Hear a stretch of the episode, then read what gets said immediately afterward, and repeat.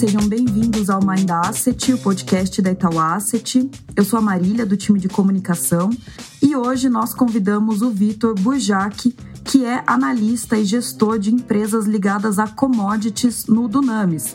Né? Então, só lembrando, o Dunamis é uma das nossas estratégias de renda variável de retorno absoluto e a gente achou que seria interessante né, convidar o Vitor, que é fera aí na análise do setor de commodities, né? E esse é um setor que está bastante em voga né, no mundo inteiro, não só aqui no Brasil, como vocês muito provavelmente devem estar acompanhando. Então a gente achou que seria legal convidar o Vitor para trazer aqui né, um overview desse cenário e falar um pouco também dos desafios e o que esperar das commodities daqui para frente. Bom, vamos então falar com o nosso convidado. E aí, Vitor, como é que você está? Tudo bem? Seja super bem-vindo ao Mind Asset. Tudo bem, pessoal. Obrigado, obrigado por me receber. Bom dia, espero que o papo seja super bom aí. Obrigado. Sim, legal. Bom, Vitor, antes da gente entrar né, mais profundamente é, na análise do setor, acho que seria legal só relembrar para os nossos ouvintes como que o setor de commodities está subdividido, né? Você consegue explicar um pouco para a gente? Claro, vamos lá. Bom, assim, o, o macro setor de, de, commodities, vamos chamar assim, ele está subdividido em dois grandes setores, né? O primeiro deles é que a gente chama de soft commodities, né? São os produtos agrícolas, como soja, milho, trigo, bem como as proteínas animais. E, e a gente também tem o hard commodities, né, que são as, o petróleo, o gás, metais como cobre, níquel, alumínio, minério de ferro. Então, tem essa divisão entre as soft e hard commodities e tem as empresas de commodities, né? São aquelas empresas que produzem ou comercializam esses produtos, né? Dependendo do ponto da cadeia de valor onde elas estão, né? A gente chama de upstream, que é a produção, né? A originação do, do produto, né? Da, da commodity, e o downstream, né? Que é a distribuição ou a transformação. Aqui na, na Bolsa Brasileira, é, destacam-se principalmente as empresas de upstream, né? A produção de petróleo, materiais como Vale, Petrobras, Suzano, e também tem aquelas empresas de transformação, né, como a Gerdau, a Usimina, que transformam o minério em aço. Né? Essas empresas de, de commodities, tanto a, as de soft quanto de, de hard, elas somam quase 40% do índice Bovespa. Então é bem relevante aqui, né? Mas lá fora existe um, um espectro muito mais amplo de empresas e a gente vai falar um pouco sobre elas aqui nesse bate-papo. Uhum. Não, vamos sim. Só, só antes, vamos também fazer um overview assim da pandemia, né? Porque obviamente esse é um setor que foi bastante impactado, né? É, como que foi né, esse impacto do setor de commodities na pandemia e também agora no, no pós-pandemia, né? Se é que a gente pode chamar de pós-pandemias. Consegue contar pra é, gente? Commodity é um setor super cíclico, né? E, e por isso sofreu, sofreu muito mais do que os outros setores no começo, principalmente no começo da pandemia, né? Por exemplo, para algumas commodities mais ligadas à mobilidade urbana, como petróleo, através do gasolina, diesel, querosene de aviação, a demanda praticamente desapareceu é, em questões de, de, semanas. Então, os estoques subiram para níveis é, nunca imaginável, imaginados e, e, e, os preços chegaram a, a, a, patamares negativos, né? Como, como a gente viu lá é, em março e abril de 2020. Então, basicamente não tinham de estocar nem escoar aquele produto. Então você literalmente pagava para alguém retirar aquele, aquele produto da sua mão. Então, obviamente, dada a velocidade e a brutalidade do colapso da demanda e do preço, o ajuste de oferta foi muito mais rápido, encurtando muito o ciclo, né? Por exemplo, quando os, os mercados se deram conta que o shale oil, né, que é onde produz hoje o grosso do petróleo americano era um problema ali no meio de 2014, foram necessários aproximadamente 18 meses de preço de petróleo cada vez mais baixos para o mercado encontrar um equilíbrio, né? retirando aquela oferta é, é, do mercado bem ali é, no começo de 2016. Dessa vez, dada a velocidade do ciclo, né, como a gente comentou, esse ajuste começou, aconteceu em apenas três meses, né? Foi praticamente um ajuste forçado, né? E além disso, os países aproveitaram o, o momento de demanda mais baixa para acelerar o que chamamos de transição energética. Por exemplo, a China começou a cortar mais produção de carvão ao longo de 2020 e 2021, é, restringiu a importação de carvão da Austrália. A Holanda né, está em vias de fechar um campo de gás na União Europeia, que já foi responsável por mais de 10% da oferta lá em 2013. Ou seja, né, a, a política ISD, junto com a restrição de capital para as empresas de commodities, foi ainda mais dramática de forma que as empresas aceleraram esse processo de disciplina de, de, disciplina de capital priorizando é, retorno ao acionista em detrimento de crescimento futuro. Né? Então, do lado da, da, demanda, a gente viu duas coisas acontecerem. Né? Então, no primeiro momento, esse colapso é, é, se provou muito mais curto do que o previsto, graças a essas políticas redistributivas que os governos é, é, é, fizeram com, com, os estímulos, com a expansão fiscal. E, e na sequência, a gente viu né, essa mudança de comportamento do consumidor migrando de, de serviços para bens mais manufaturados, né, que são grandes demandantes de, de commodities. Então, se você somar isso tudo a uma redução efetiva da capacidade logística mundial, com mais checkpoints sanitários, né, alongamento e redirecionamento das rotas é, é, é de comércio, pronto, assim, você tem uma, uma tempestade perfeita para os preços de commodities e a gente viu os preços que, que, que estão aí.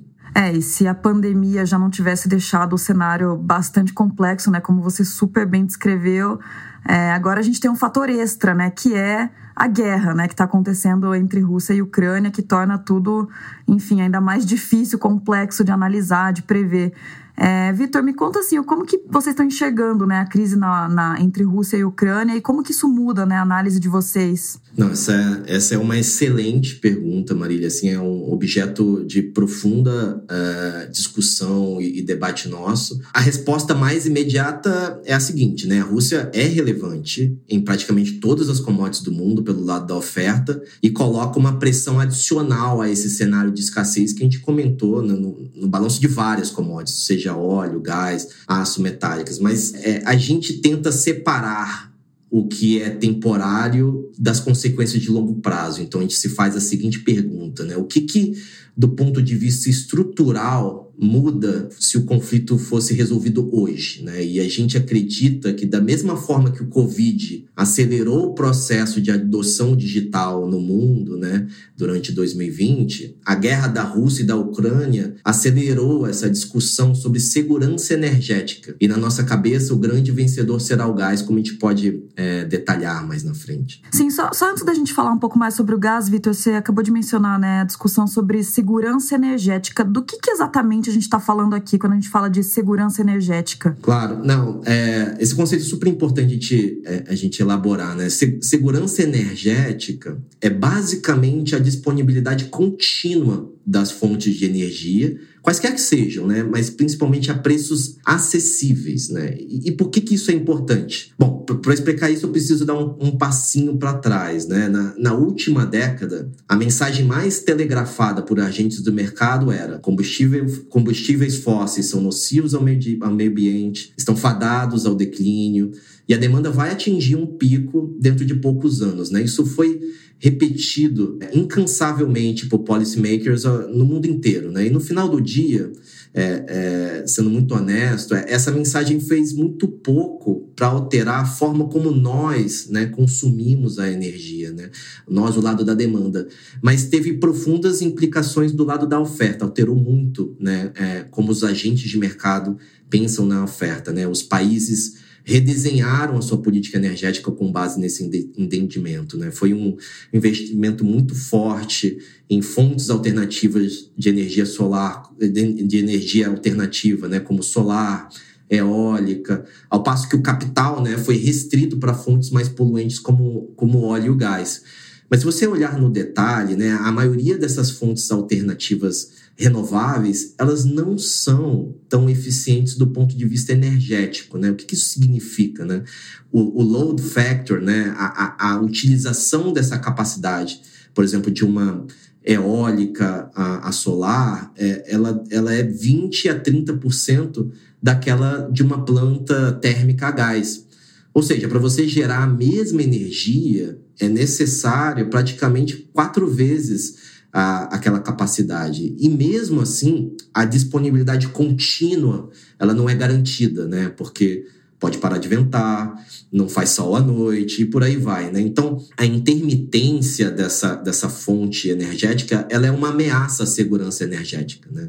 É necessária sempre uma fonte contínua, confiável, acessível, em conjunção com essas fontes renováveis, para garantir um bom funcionamento dos mercados. E aí, que a gente entende que entra o gás, né?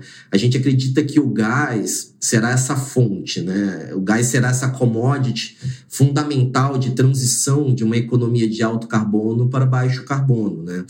A gente acredita que, num primeiro momento, o gás foi colocado nesse basket de combustível fóssil, em que tudo é muito poluente, né? como o carvão e o petróleo. Né? Mas, na realidade, a substituição de térmicas a carvão para térmicas a gás, por exemplo, tem o mesmo efeito que se a gente substituir um carro a combustível, né, um carro é, movido a combustão, por carro elétrico, né? Então, uma térmica a gás, ela é 50% mais eficiente do que uma térmica, do que uma térmica a carvão e polui 60% menos, né? A quantidade de emissão, a emissão é 50 é 60% a menos do que uma térmica a carvão. Então, hoje, 48% das emissões de, de CO2 no mundo são atreladas ao carvão. E 58% da produção primária de energia da China vem do carvão. Então, quando você olha esse mesmo número em regiões mais desenvolvidas como Europa, Estados Unidos, esse número gira em torno de 13% a 11%. Então, tem, tem muito espaço para você atingir as metas de redução né, das emissões, que são super importantes, mas sem colocar em risco a oferta de, energia, oferecendo assim uma fonte mais confiável, acessível e contínua, que é o gás. Uhum. Não, super interessante isso. Então, só, só para ver se eu entendi aqui, Vitor, o que você está dizendo é que né, a segurança energética, que é essa disponibilidade, especialmente contínua, né, que é um tema bastante central e acessível, enfim, ela vai ser um tema que vai moldar né, as decisões das empresas, enfim, dos consumidores daqui para frente, e que, na visão de vocês, o gás tem esse papel enfim, central né, nessa nova ordem energética, né? É, é, é, exatamente isso, Marília. Assim, e, e, a gente já começou a ver isso, né? Antes mesmo da guerra eclodir, no, no começo do ano, os preços de energia já estavam super altos, né? Então, quando a gente olha o que aconteceu no segundo semestre de 2021, é, uma combinação de pouca geração eólica na, na Europa, né?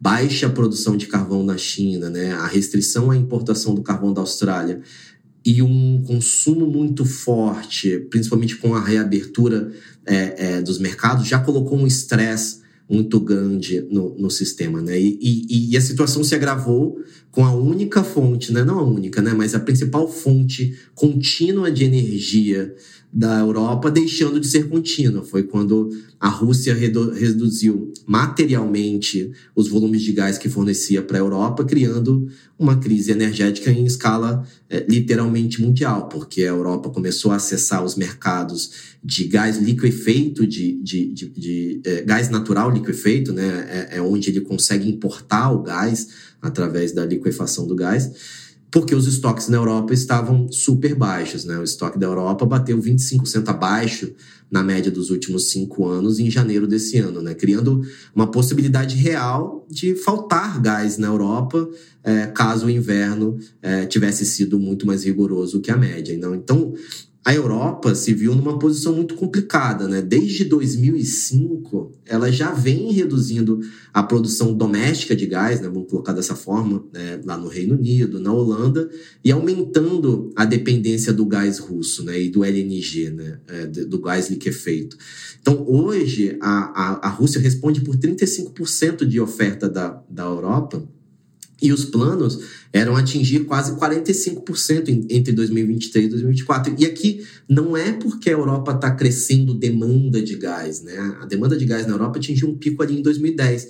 É muito mais uma redistribuição do sourcing desse gás, né? Da, da onde esse gás está vindo, vindo, é, vindo menos, né? Sendo produzido menos pelos países do dentro de dentro do bloco e mais é, da Rússia, né? Então Agora, o jogo é diferente, né? A Europa se deu conta que não pode é, é, confiar 100% no gás russo como sua fonte primária contínua de energia, já elaborou um plano de diversificar essa fonte energética para outros parceiros e aí que a segurança energética entra né, em cena e cria profundas consequências para o setor no mundo e para os investimentos. Sim.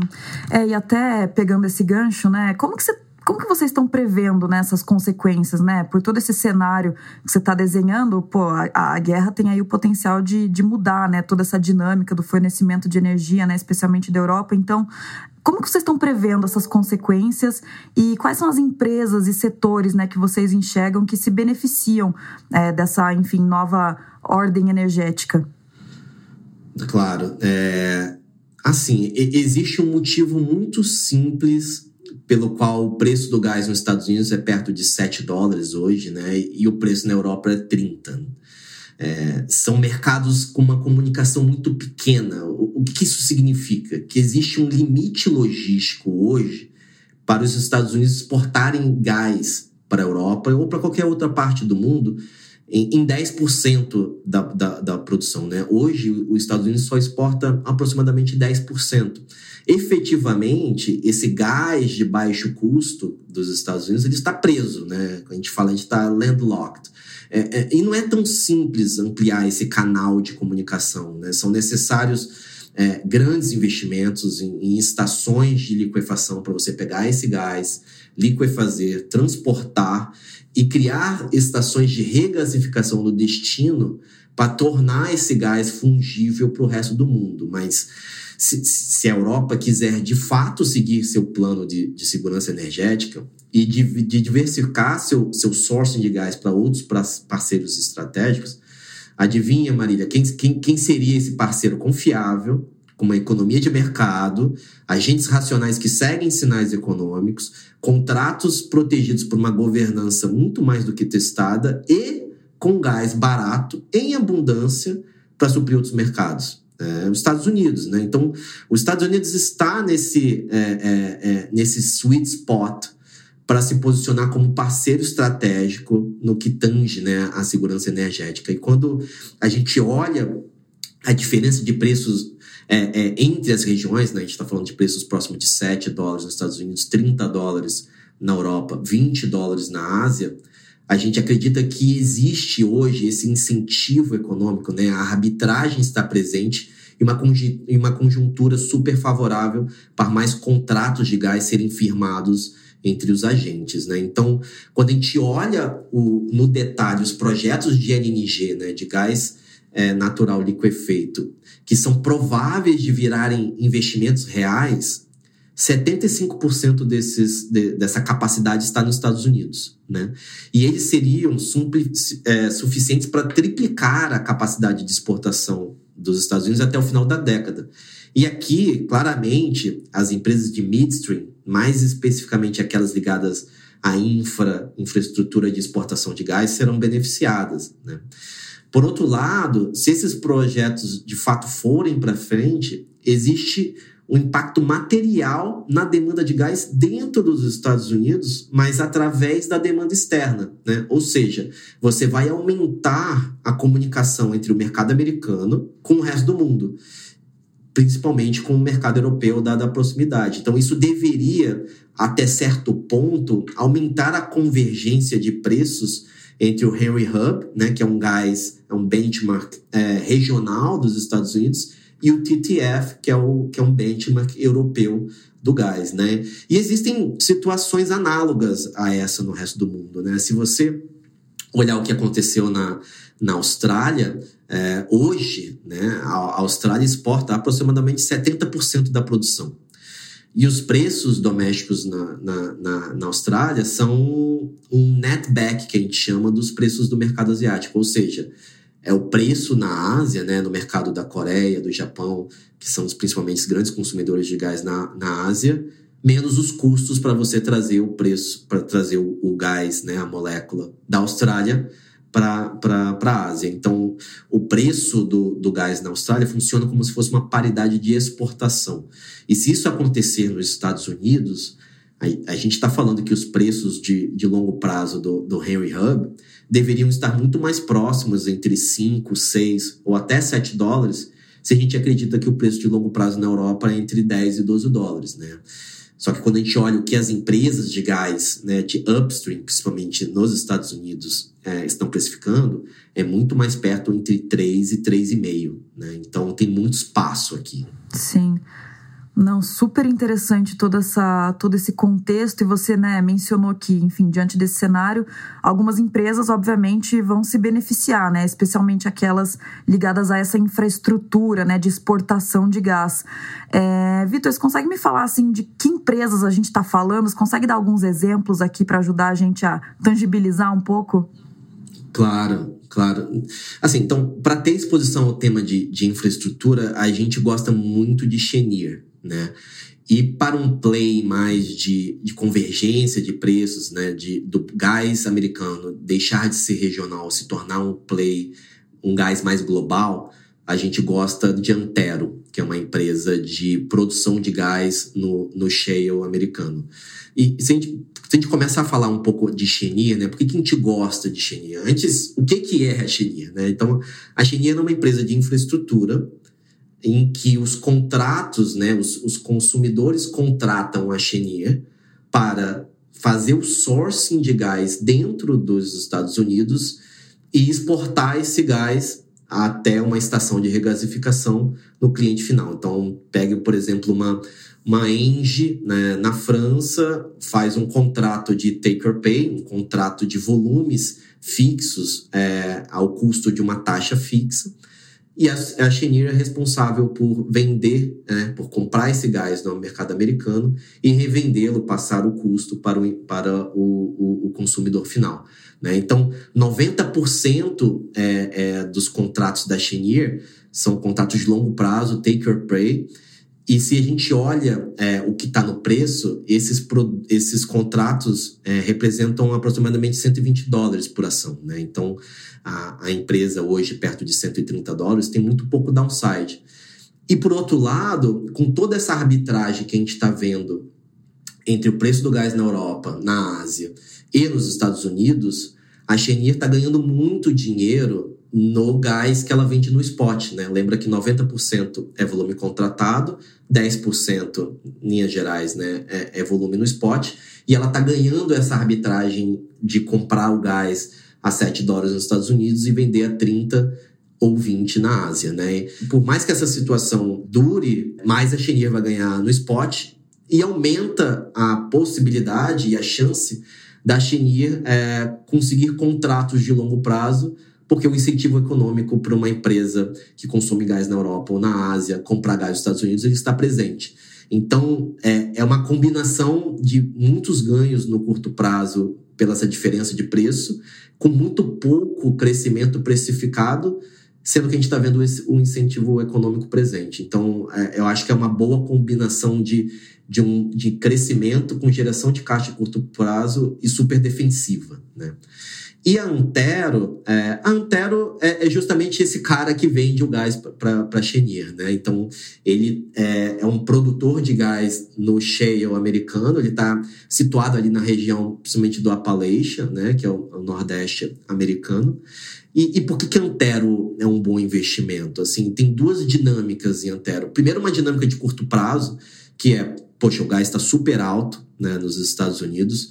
É, nesse nível de gás, a Antero gera aproximadamente 30% do, do, do valor de mercado dela em caixa, isso já considerando os preços caindo para 2023. E, e, dada a situação de gargalo logístico na região do Appalachia, nos Estados Unidos, a Antero não tem muito como gastar esse dinheiro. O que, que eu quero dizer? Para você é, otimizar a estrutura de capital, ela vai ter que redistribuir essa geração excessiva de caixa ou na forma de aceleração de buybacks, né, de recompras, ou de dividendos. E eu acho que isso pode ser um, um desenvolvimento, né, um gatilho super importante para as ações. E tem uma dinâmica de mais longo prazo que é, poxa, na medida que a gente acredita nessa tese de, uh, de convergência de preços, né, até certo ponto, entre o gás americano e o gás europeu, o preço de longo prazo que eu deveria pensar para Antero deveria ser muito mais próximo entre 5 e 6 dólares. Só que quando eu olho o que está precificado hoje no preço das ações, muito mais próximo de entre 3 e 3,50, existe um potencial de valorização no longo prazo muito grande aqui. Então, é, é uma boa combinação de geração forte de curto prazo com é, é, esse ângulo de, de, de tese de longo prazo em commodities que geralmente não é tão fácil de achar. Né? Não, super legal, muito legal entender, né, enfim, tanto um pouco da visão de vocês para o cenário de gás, quanto entrar, né, mais no detalhe dessas empresas que estão, enfim, atuando nesse, nesse setor. É, mas assim, Vitor, vamos agora já caminhar aqui, né, quase para o final da nossa discussão e mudar um pouquinho de assunto, né? A gente falou aqui bastante sobre gás, é, mas acho que né, nesse episódio sobre commodities, um tema que não poderia faltar é petróleo. Né? Então, dentro de todo essa, esse contexto que a gente já falou aqui hoje, como que está um pouco a visão de vocês para petróleo, né, no meio de tudo isso? A gente, a gente gosta bastante de petróleo, é, a gente acredita que os balanços estão bem apertados e, e, e, muito diferente do passado, né? A oferta, né, a oferta de petróleo através das empresas está muito mais disciplinada do que os ciclos passados, né? Mas a gente acha que é, dada toda essa conjuntura, que o refino está até melhor posicionado. E, e, eu vou explicar por, por quê. Né? Quando a gente pensa na Rússia é, como grande exportador de commodities, a gente sempre, pensa no petróleo. Mas a verdade é que a Rússia ela é até mais relevante para o mercado global de derivados de petróleo, como diesel, principalmente, e outros produtos intermediários, que tornam o setor de refino muito mais atrativo. E quando a gente viu toda a crise eclodir a, ali no, no começo do ano, de fato, pouco ainda a gente viu de disrupção dos, dos fluxos de petróleo, né? E isso se dá porque você tem países hoje, como a Índia e a China, que estão muito mais confortáveis em, em absorver essa, esse óleo russo mais barato, né? É, isso não é verdade para o produto é, o derivado, né, a Índia e a China sempre foram grandes é, net exportadores de, de gasolina e diesel. Então, o apetite desses países em absorver esse produto, né, esse derivado barato, ele é muito menor.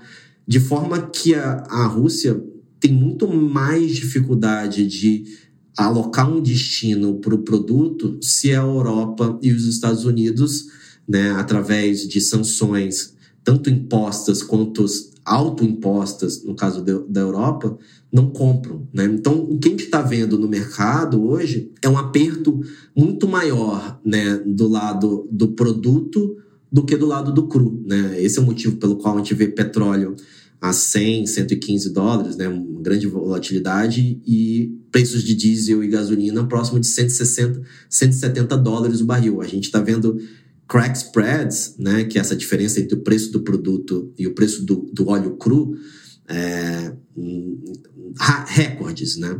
E quando a gente olha é, a utilização da capacidade de refino fora da China e fora da Rússia, a gente teve fechamentos muito grandes nos últimos 10 anos, e principalmente acelerados através da transição energética durante a baixa demanda no período de pandemia. Então, efetivamente, a gente está praticamente no all-time high de utilização de capacidade de refino fora da China e fora da Rússia. Então, está um ambiente de margem muito grande é, para o refino e onde se pergunta se isso é estrutural ou não, né? Essa é uma grande dúvida nossa. E a, Rússia, e a, e a China não tem muito como participar porque, desde o final do ano passado, ela tem é, se colocado muito mais no campo conservador de segurar produtos estratégicos dentro do país, né? Então, é, ela restringiu as exportações de produtos, que poderia até ser um alívio dado o Covid que a gente viu aí no, no, no mês de, de abril e maio. Então, a gente tem, a gente acha que o, que o petróleo é uma commodity super bem posicionada, mas o refino é, tem sido mais atrativo na nossa visão. Não, legal, bem interessante. Você até deu né, uma, uma breve pincelada sobre a China, mas a gente acabou falando pouco né, sobre, sobre a China. Como que está a cabeça de vocês para lá? E assim, qual que é a visão de vocês, né, pras, enfim, para as principais commodities ligadas é, à China? Em oil and gas, a China é super relevante, mas não é tão relevante quanto para minério de ferro e, outras commodities, né? Por exemplo, a China consome algo perto de 13 a 15 milhões de barris por dia, né, algo perto de 13 a 15% da demanda global de, de petróleo, mas se a gente coloca o equivalente em minério, é algo perto de 70% do mercado seaborne, né, do mercado transacional. Então, é, é outro nível de materialidade. E o motivo pelo qual a gente não, não citou muito a China é que a gente ainda tem uma visão muito cautelosa sobre a China, né? E, e dada a importância da China no balanço, principalmente das commodities metálicas, é onde a gente tem essa, esse conservadorismo. E, e muito pautada pelo que aconteceu, principalmente começou a ficar evidente no, no, no, meio do ano passado. Né? A China começou a ser muito mais restritiva no que diz respeito ao financiamento dos das empresas de properties na China, né? Properties sempre foi um setor na China muito importante como motor para a economia e principalmente um, um, motor contracíclico, né? Todas as vezes em que a China teve é, alguma fraqueza em outros setores da economia, é, através de estímulos, a China é, usava o setor de properties como sendo essa alavanca para ser como se fosse um jumpstart para a economia, né? E isso sempre é, é, trigou muito demanda de commodities, mas desde o meio do ano passado, a China tem adotado uma narrativa muito mais properties não é para especulação, é, é, é para se viver, né? Casas é, é deveriam ser usadas dessa forma, tentando evitar esse capital, né? É, é, especulativo de, de, de, circular dentro do setor de properties. É, e com isso, a gente viu um, um estrangulamento da capacidade financeira desses desenvolvedores de, de, de properties na China e o colapso da demanda, principalmente de minério e aço, mas principalmente aço, no segundo semestre de 2021, né? E, e quando a gente olha esse colapso, ele não é, por exemplo, a demanda de aço chegou a cair algo perto de 25% no segundo semestre em algum ponto, né? E quando a gente olhava os indicadores antecessores, né, como os lançamentos de, de imóveis nos últimos 6 a 12 meses, né? a, a parte de infra e principalmente a parte de, de manufatura, que a China estava muito forte pela demanda agregada mundial muito, mai, muito maior, a gente via esses, ante, esses indicadores antecessores, antecedentes, e não condizia com o nível de demanda fraca que a gente via. Então, existia ali algum link que se quebrava. Provavelmente, esses developers entraram em algum tipo de cash preservation mode e foram muito mais seletivos em que tipo de projeto eles estavam continuando. Então, efetivamente, a gente acredita que teve obra que parou ali em algum momento, né?